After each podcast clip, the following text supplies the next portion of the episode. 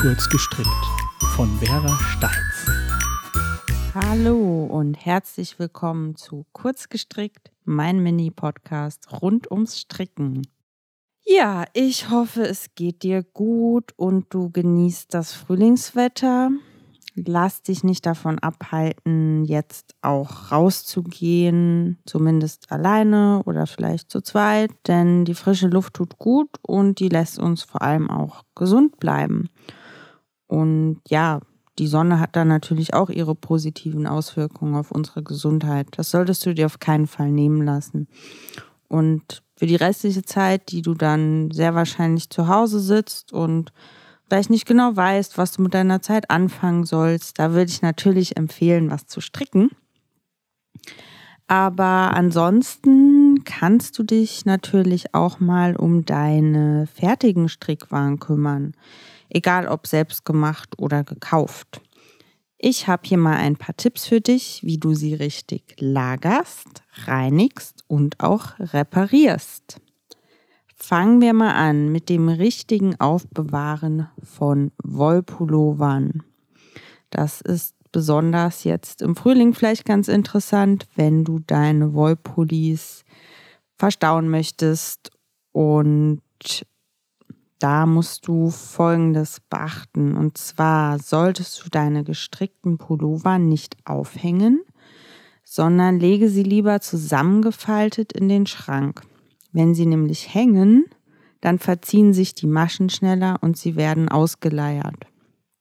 Um Mottenbefall vorzubeugen, leg noch ein Lavendelsäckchen dazu oder, was mein Favorit ist, Zedernholz. Das riecht wirklich richtig gut und beides bekommst du in jeder Drogerie zu kaufen.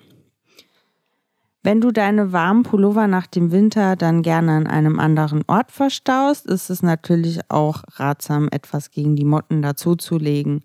Manche packen ihre Kleidung vielleicht gerne in Vakuumbeutel, um Platz zu sparen. Und das ist auch recht unproblematisch.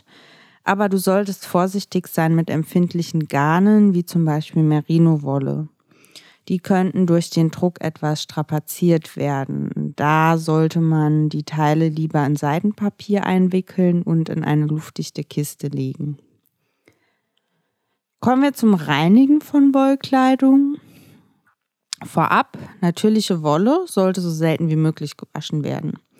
Tierische Wollfasern nehmen auch fast keine Gerüche an und falls dein Strickteil doch mal etwas unangenehm riechen sollte, häng es doch mal für einen Tag einfach raus auf dem Balkon oder einfach ans Fenster, wie auch immer, welche Möglichkeiten du da hast. Und in den meisten Fällen sollte es danach wieder frisch sein.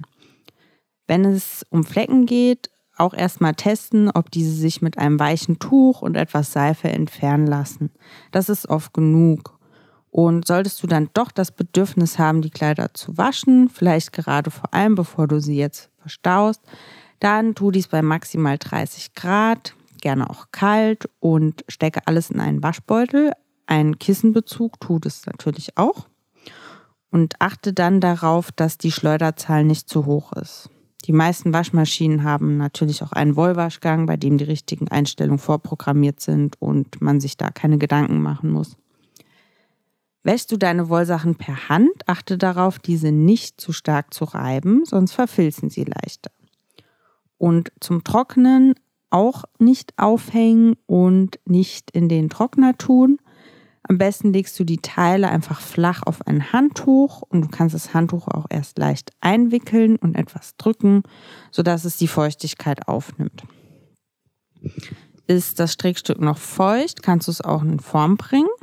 Wenn es zum Beispiel etwas kleiner geworden ist, kannst du jetzt etwas daran ziehen, sodass gleichmäßig länger oder breiter wird wenn es dir zu groß ist, kannst du versuchen, es auf die richtige Größe einzudrücken. Da musst du mal schauen, wie gut es klappt.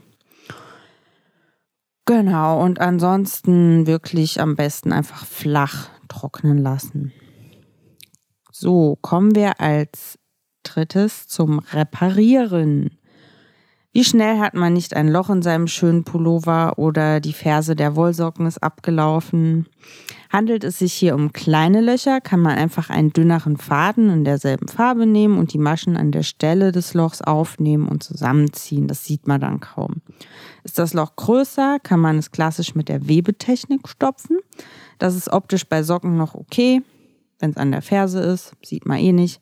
Aber bei einem Pullover sieht es doch nicht so toll aus. Eine Möglichkeit ist hier, das Loch sozusagen nachzustricken. Du nimmst dann am oberen Rand des Lochs die Maschen mit einer Stricknadel auf und strickst diese dann in der Reihe runter über das Loch. Wichtig ist hierbei, dass man immer am linken und rechten Rand eine Masche mit aufnimmt, damit das ganze neue gestrickte Teil an allen Seiten befestigt ist. Und das Ende nähst du dann wieder fest. Das heißt, du hast so eine Art ähm, gestrickten Lappen über dem Loch drüber am Ende. Und ein genereller Tipp ist, dass du dir, wenn möglich, immer das Restgarn deiner Strickprojekte aufheben solltest. Die kannst du dann verwenden, wenn es nötig sein sollte, das Stück zu reparieren. Und du hast auf jeden Fall dann immer die richtige Farbe und Stärke da dafür, damit es nicht zu sehr auffällt, dass du da was repariert hast. So, ich hoffe, damit hast du ein paar nützliche Tipps erhalten und kannst deine Strickkleidung gut gepflegt in die Sommerpause schicken. Bis nächste Woche, viel Spaß beim Stricken und auch bei allem anderen, egal was du die nächste Zeit zuvor hast. Und bleib gesund.